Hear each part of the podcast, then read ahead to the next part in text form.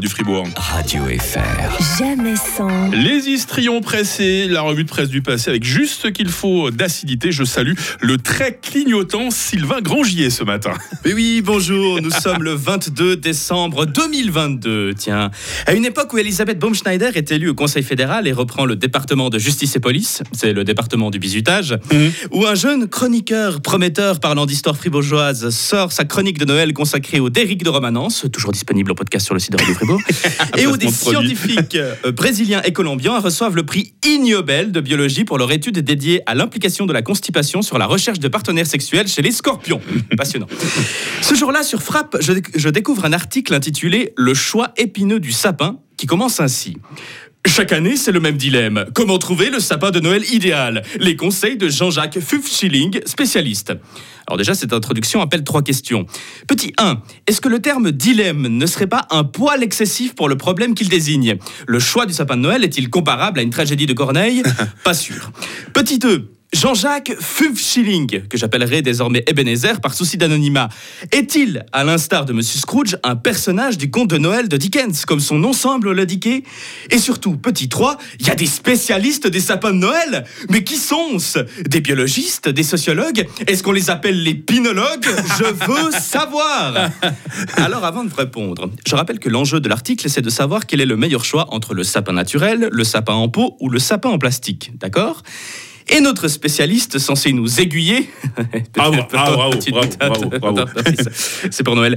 Nous aiguiller donc dans ce choix n'est autre que agriculteur spécialisé en production de sapins de Noël. Oui, cigarette, cigarette électronique ou puff? Quel est le meilleur choix? Réponse de notre spécialiste Merlin, vendeur de cigarettes électroniques.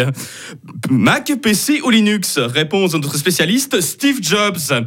Assurance maladie, caisse unique, prime indexée sur le salaire, statu quo? Réponse de notre spécialiste Philomena Colatrella, présidente de la CSS. Vous voyez le problème déontologique ou pas? Bon, alors, qu'est-ce qu'il nous recommande, ce brave spécialiste du sapin de Noël? Le suspense est insoutenable. Réponse après la pub. Participez au concours de l'Avent Frappe. Chaque jour, de super cadeaux à gagner. Et ça va frapper fort Gagner des obligations Crédit Suisse, un séjour linguistique en Israël, des billets pour le spectacle de Guillaume Batz, Et plein d'autres surprises complètement frappadingues calendrier de l'Avent Frappe. Calendrier de l'avant frappe, ça frappe à date dans l'histoire, mais ça fera plaisir. Je sais pas si on va le garder pour la saison prochaine. Alors Sylvain, qu'est-ce qu'il nous recommande comme sapin de Noël, notre spécialiste cultivateur de sapins naturels Bah, la réponse est dans la question. Alors, il Mhm. argumente quand même. Pour les sapins en pot, il nous dit que c'est pas une bonne idée parce que 80% de ces sapins vont mourir. Alors certes, mais sans être moi-même un spécialiste, il me semble quand même que pour les sapins naturels qu'on coupe, le taux de mortalité, il est de 100%, Ça non? me paraît logique. ouais. Ah, Il est question d'abattre des arbres. Il y a un indice dans l'expression. Et en ce qui concerne le plastique, alors on les connaît les arguments. hein. Déjà, c'est du plastique, hein, du plastoc, comme dit ton daron. c'est fabriqué en Chine, c'est pas si durable qu'on le dit, etc. Mais c'est pas ça son argument, notre ami Ebenezer. Non, non. Je cite Ouais, les sapins en plastique, ça mérisse les poils. Par rapport à un sapin naturel, il n'a pas d'odeur. Fin de citation. Ah. Ouais, ouais, l'argent non plus n'a pas d'odeur. Et pour la déontologie journalistique, ça sent le sapin. Alors voilà qui fera office de dicton du jour. Je termine cette dernière chronique de l'année par une chanson de Noël. Ah, mais quelle bonne idée. Mon beau sapin, roi des forêts, respire l'hydrocarbure que nous brûlons dans l'intérêt des pétroliers et de leurs méfaits. Mon beau sapin, roi des forêts, victime de ces raclures.